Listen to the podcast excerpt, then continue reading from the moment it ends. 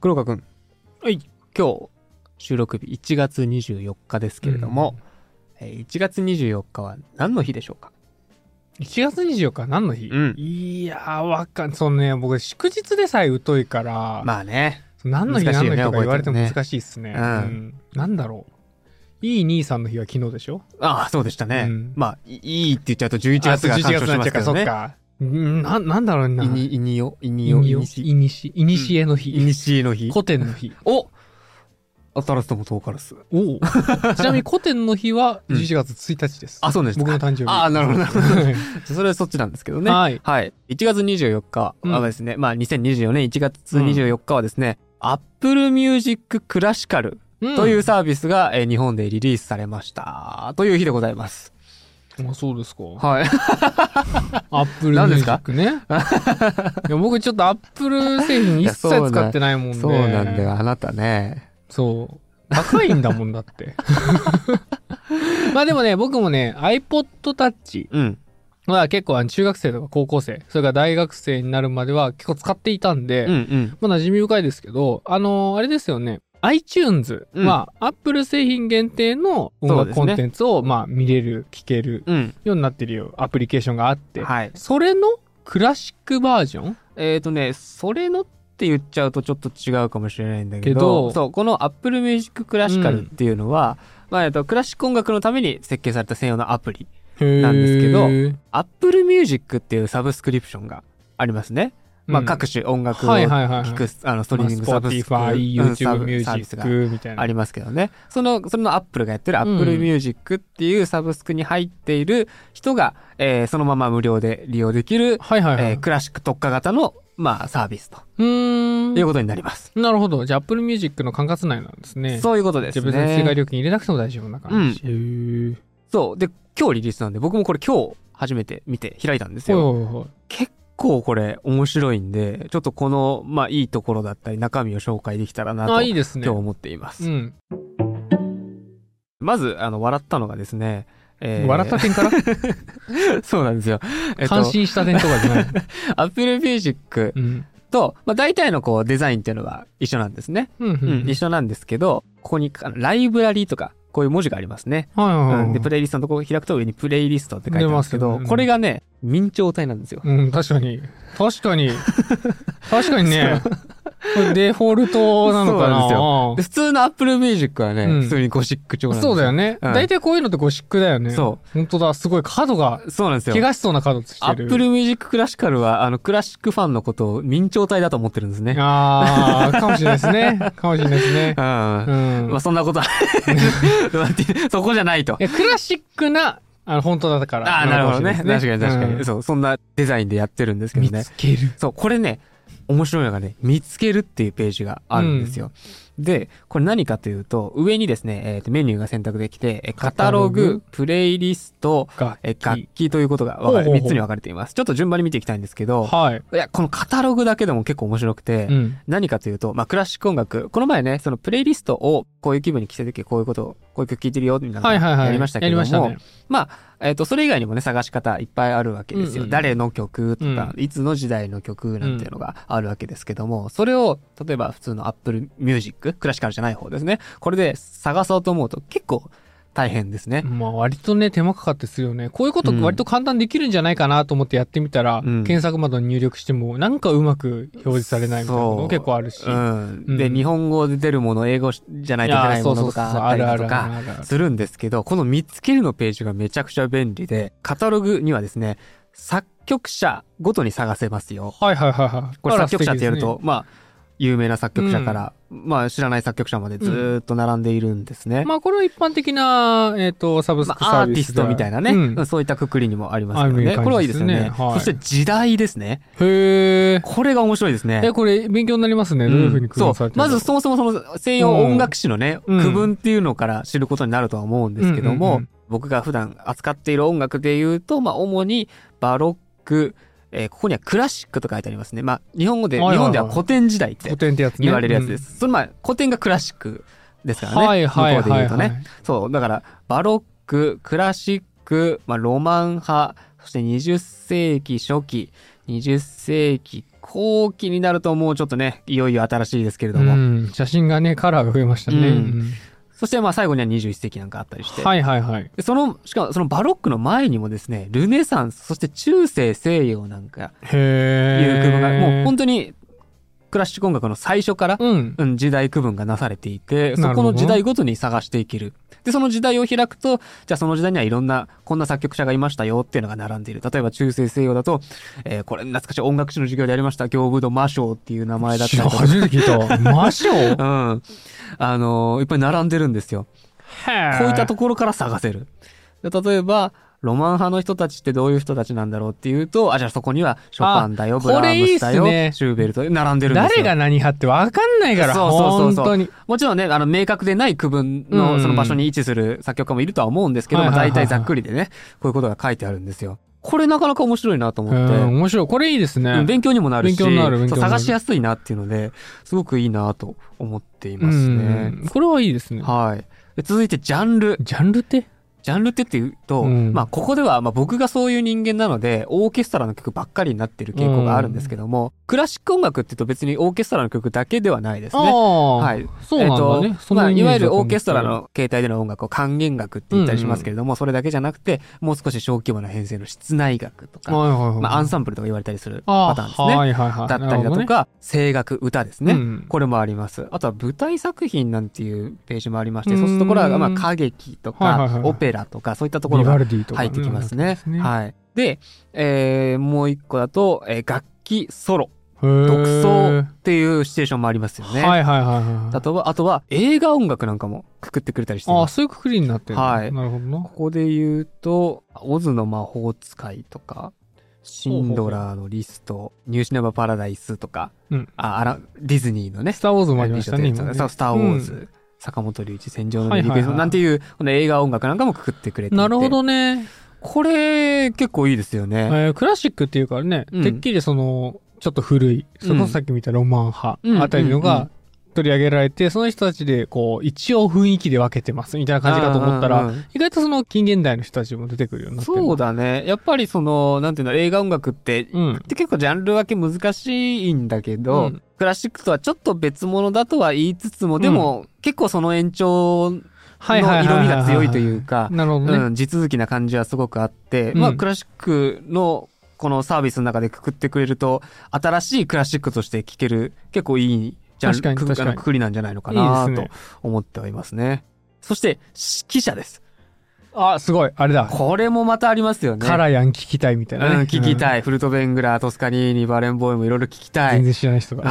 ん。いや、もう名指揮者がずらりと並んでいて、指揮者ごとの、まあ、いろんなアルバムが出て、録音が出ているわけなので、それを探せると。なるほど。うんあ、いいですね。やっぱり指揮者ごとにね、色が全然違うっていうのもありますんで、うんうんうんこれね、なかなかいいと思うんですよ。やっぱ指揮者は指揮してるの見たいよね。うん、そうだね。それこそ山下先生のうん。イメージが強いから、どういう風に動くんだろうっていうのを含めてみたいから、動画もついたら面白いんだけどね。そうだね。まあ、これはちょっと映像じゃないことの方が多いかと思うけど、でもどうだ最近の演奏、録音だと録画もついてる可能性も多分あるんじゃないのかなと思ってはいます。ウィーンフィルのニューイヤーコンサートとか映像付きだったりすることもあるんで。あ、保存されてたりするうん、そういうのだとあるかもしれない。あとは、まあ、指揮者があるんだったらということで、まあ、オーケストラもありますね。前からアーティスト名みたいな感じであったかもしれないですけど、まあ、これも結構わかりやすく分類してくれてるんだとはいはいはい。思います。全然知らないところとかいっぱいあるでしょ。もう世界中いっぱいありますからね。まあ、ベルリンフィル、ウィーンフィルなんてのはもう言わずと知れたみたいな感じですけどね。ここに親友フィルが入ってくるわけですね。いやー 録音出すのか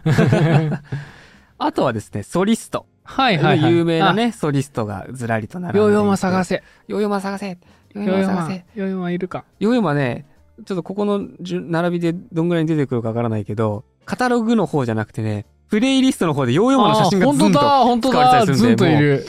代表ですね、もはや。うんソリストの代表みたいな感じで使われてますね。へあとは、まあ、管弦楽団があるんだとしたら、はいはいはいまあ、いろんな、えっ、と、まあ、カルテットをやってる四重相談みたいなのがあったりするんで、そういったアンサンブルも検索できますーよ。へそしてー同じように合唱団なんかも検索できますよっていうような感じでここにあの見つけるのカタログがこうずらりとメニューが並んでいるんです、ね。なるほどねこれ、いろんな探し方ができて便利だうん楽しいですね思います。まあ、中でもやっぱり時代とジャンルは探しやすいかなっていう感じですね。うんうん見た感じね。いいですよ、ね。これは結構面白いです。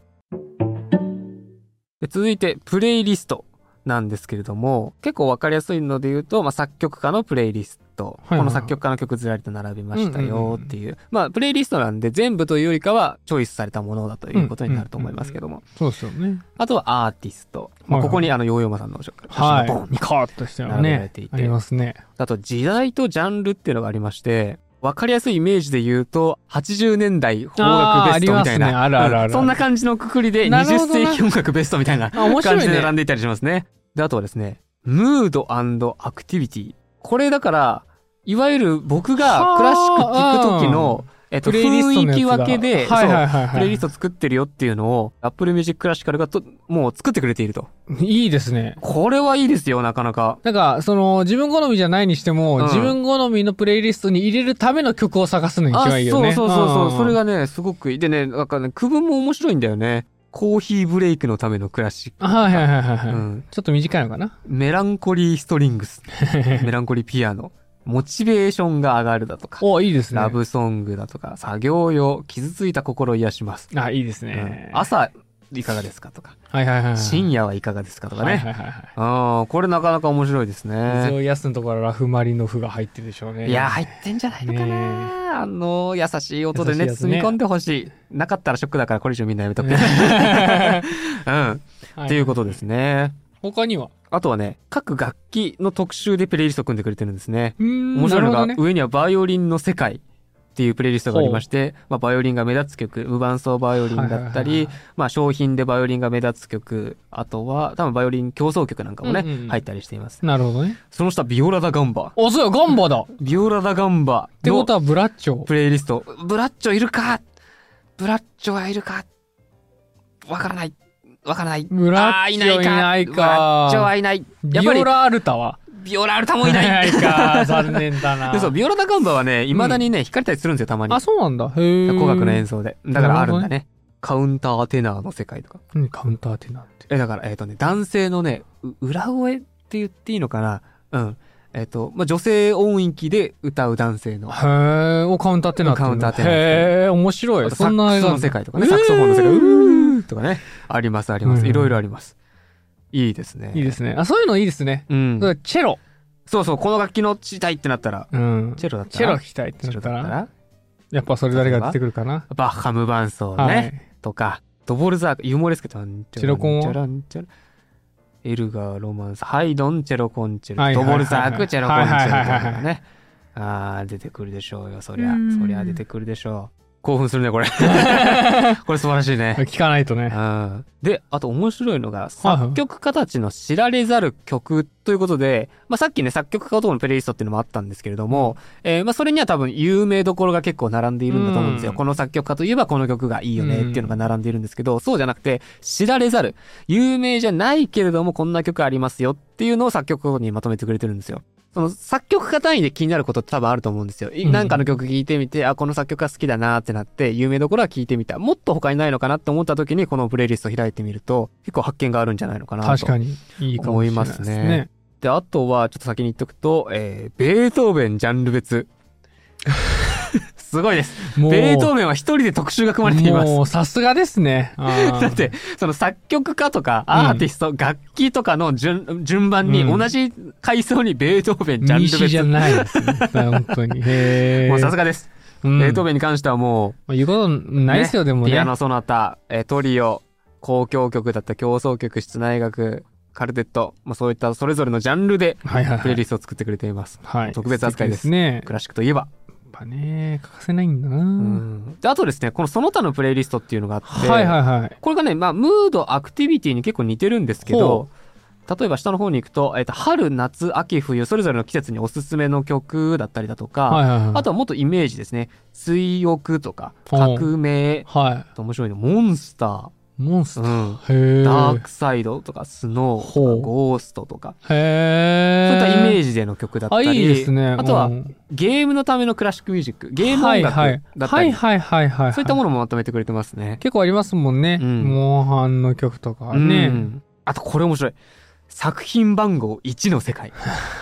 いいですね。要はその作曲家が最初に作った曲ですね。交響曲1番とは限りません。オーパスとか作品番号1なんで、ああ、なるほど。本当。に作曲始め、はいはいは終作も含まれたりすると思うし、そうじゃない人もいると思うけど、うんその人のもう原初が見れるい。へえ。作品番号1の世界ですね。作曲した側からしてたまったもんじゃないですよね。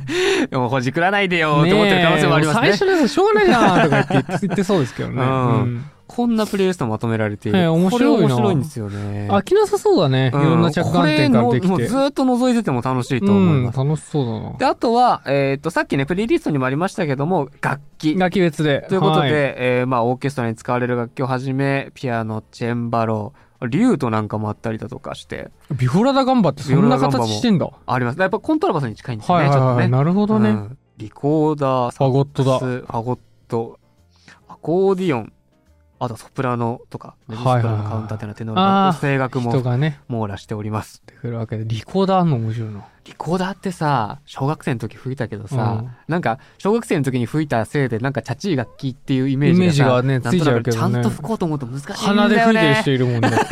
鼻、ちくわ、あとね、あと、あと、鼻リコーダー2本でね、そうそうファンの、あの、一斤のとこにこう乗せてね、やってらっしゃる方いらっしゃい難ますけど。しいよね、リコーダーリコーダーってちゃんと吹くと難しくうんうんて、うんで、ちゃんと吹いた演奏を聞くと綺麗なんですよね。ああ、やっぱそうなんだ。うん。えっと、いわゆゆるだからその、中世の音楽っぽい、うん。異世界転生した先で聴きそうな感じの、あの雰囲気だったりね、へ聞かせてくれると思思うんですよ。なかなかいいですよね。そういうのってさ、なんか、勝手なイメージだけど、クラリネットとか音近いのかな？なんて思っちゃってるんだけど、そこは大体されないもんなんですね。ああ、クラリネットだとどうだろう？ちょっと優しすぎるんじゃないですかね。リコーダーのピーって感じはない。うん、あそう。ーないんじゃないのかな。どっちかっていうとなんか、クラリネットよりは、なんかフルートの方が古い音でありそうな感じもあるし。なるほどねそう、クラリネット、クラリネットってそもそもそんなにね、古い楽器ではないんですよあ、。そうなんですね。うんまあまあ、あんだけ複雑な機構してるとね。そうそうそうそう。だから、あのさ、あの、大工の会でさ、クラリネットだけ休みみたいな話あったけど、うんあれの一個の説とし説というかね、考えとして、その、クラリネットっていう楽器がその時点で新しい楽器で、はいはいどう使っていいのかがちょっと不明瞭だったみたいな、あーなるほどそういった理由も考えられたりしてて、あそうそれぐらいあんまりね、新しい楽器ではないです、あ、ね。うまく役触れなかったんじゃないかっていう説ですね。うんそうそうそうもう少し便利な点少しずつ上げていくと、でこれ Apple Music をすでにこうサブスクで利用している方っていうのは、その自分で作成した、えー、とプレイリストとか、うんあとはダウンロードしてる、えーアルバムなんてのは反映されていますんで、あの、クラシックのプレイリストなんかはすぐに自分で作ったものもこっちで再生はできます。ね、はい、はいそれはいい。それはいいで、このプレイリストを見てみると、うわー、わかってるって思いました。プレイリスト？はい。僕らは、その、いろんな、同じ曲でもいろんな演奏がある。いろんな人の、うんいろんな指揮者のいろんな時の演奏がある。そのアルバムがそれぞれあるのを聞き分けたい時とかもあるわけですけども、もう、タイトルの一部しか、もう見切れて書いてない、読めない時うんがありますよね。ジャケットで判断するしかないみたいないことが結構あるんですよ。うんで、クラシックなんかは特に情報が多いんで、もう収まりきるはずがないんですね。うんで、そうした時にわからないっていう悩みを解決してくれていて、まずこの曲ですよっていうのを一つくくりにしてくれるんですね。大きいカッコみたいな感じにしてくれるんですよ。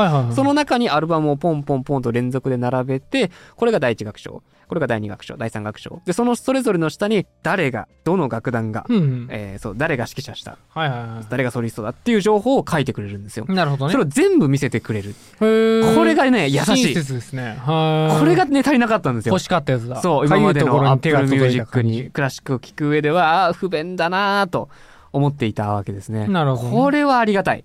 いいですね。うん。確かにクラシック専門のサービスそだ。へ第一楽章とか言われてもさ、なんの？みたいな。まあね、シンフォニーの番号ぐらいまで書いてあるかもしれないけど、え。うん。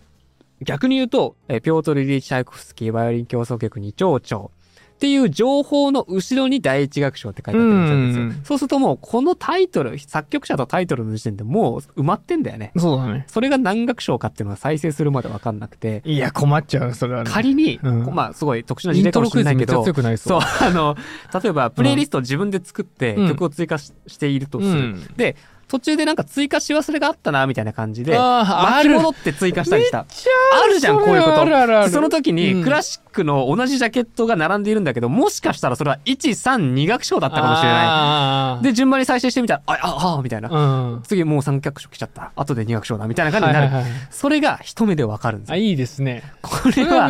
なんか局所的かもしれないけど、うんめちゃめちゃ便利うん。ですね。これ素晴らしいです。うん。実はみんな欲しかった機能かもしれない、これ褒めたい。うんこれ褒めたい。これ素晴らしいですね。で、あとは、作曲者とか、えー作品、まあ、どのアルバム、あ、作品だから違うな。どの曲かか。うん。で、レコーディングどのアルバムか。はいはい。それぞれ。でお気に入り登録することができるんで、いろんな曲で、いろんな、それぞれにいろんな録音があっても迷わないとなるほどね。いうようなことですね。いいですね。素晴らしいです。。へえ、さすがのアップルですな。で、あとは、あの、Apple Music Classical 内での限定アルバムみたいなのもあって、なんかいろんな団体とかホールとかとこう提携してそういうのをやってるらしくて。ベートーンベンの新作。新作？ベートーベンの新作？うん。これは発掘限定、されたのかアップル限定で。な うん。まあでも、そう、どこかのオケがやった新しい演奏だとか、そあとはね、他でディズニーオンクラシック、うんうんうん。ディズニーの曲をね、やるオーケストラのやつがあるんだけども、それをちょっとこの限定で、ここで配信してたりだとかするなるほどねまあそういった限定コンテンツもあります。へえ、客寄せがうまいな。うん、めっちゃいいよね、このサービスね。うんうんというわけで、まあ、いろいろ紹介してきたんですけど、はいはいはいじゃあなんか、一曲決めてさ、聴き比べみたいなのしてみない？うん？どあーえーど聞き比べ？はいうん。同じ曲で、はいはい。なんか、こう、せっかく探しやすくなったので、まあ、同じ曲じゃなくてもいいんだけどな。あれ聞きたいな。何ファランドール聞きたい。あ、ファランドール聴きたい。うん面白。そう、これまずね、作曲家のね、欄を見ると、人気作品なんかで書いてあるんですね。で、何が人気かを表してるかというと、録音数を表してるんですよね。あそこがあれなんだ。うん。で、ビゼ・アルルの女だと、ねえー第一組曲だと156個の録音があるわけですね。なるほどね。人気のレコーディングなんかもこう並んでいるわけです。アランドールが含まれたアルバムだと、フィルハーモニア管弦楽団、おそしてカラヤン式、はいはいはい、えはい。ー1959年のレコーディングが人気って書いてありますね。なるほどね。うん。ちょっとじゃあ、聞いてみましょう。まあ、ここは音声は載せませんけどね。続いて、同じ曲で、ちょっとじゃあ時代、グッと飛ばして、うん2020年、ロイヤルフィルハーモニー管弦楽団アルトゥール・ロジンスキーの、えー、録音を聞いてみましょう。はい。はい。というわけで、今2種類の音源を黒川君には聞き比べてもらいました。なんか、全然違うよね。ね音の粒のその細かさっていうか、うん。輪郭がはっきりしてる感じがするのと、そうだね。あとなんか早くない？そう。ん最近のあやつのそうなんだよね。まあもちろんそう、そう時代が違うから、うん。録音技術とかそういうのも違って、うん。音源のね、残り方っていうのも違うとは思うんだけれども、はいはいはいでもそれだけじゃなくて確実にその指揮者とか楽団とか、あと時代によって吹き方とかが全然違っていて、この曲だって最後、最初、ん？最初か、なんかブリブリだったよね。ブルーレイね。でブワッブワッブうんワッそうそうそうそう。とか、最後めっちゃ早かったりとか、うんいろいろこういった違いがあるんですけど、まあそれを結構わかりやすく曲ごとで人気のレコーディングなんか言ってバーっとこう一覧にしてくれるんで、いいですね。うん。これなかなか聞き比べにも面白い機能だと思いますんで、皆さんもしよかったらはい。使ってみてください。というわけで本日はですね、はい Apple Music Classical をご紹介させていただきました。本日も別に、えー、プロモーションではございませんが、ね、ゆる音楽学ラジオはね、頼まれてないけどプロモーションすることとおなじみのラジオ。そうはい。なんですよ。はい。ただ、あの、結構面白いなと、実際に僕が思ったサービスですので、ご興味を持たれました方はですね、ちょっとこの機に Apple Music 乗り換えて、えークラシックルも使ってみるというのはいかがでしょうかといいですね。いう、えー本日でございました。今後、浦下君も使って感じですか？うん、もう使っています。ないでですねまあ、あの、バンバンこう、知らない曲なんかもこうんう取り入れていけそうなんで、これを使ってより守備範囲広げていけたらなと思っています。なんか台本ネタになるといいですね。うんうん。というわけで、えーはい本日は以上にいたします。ありがとうございました。ありがとうございました。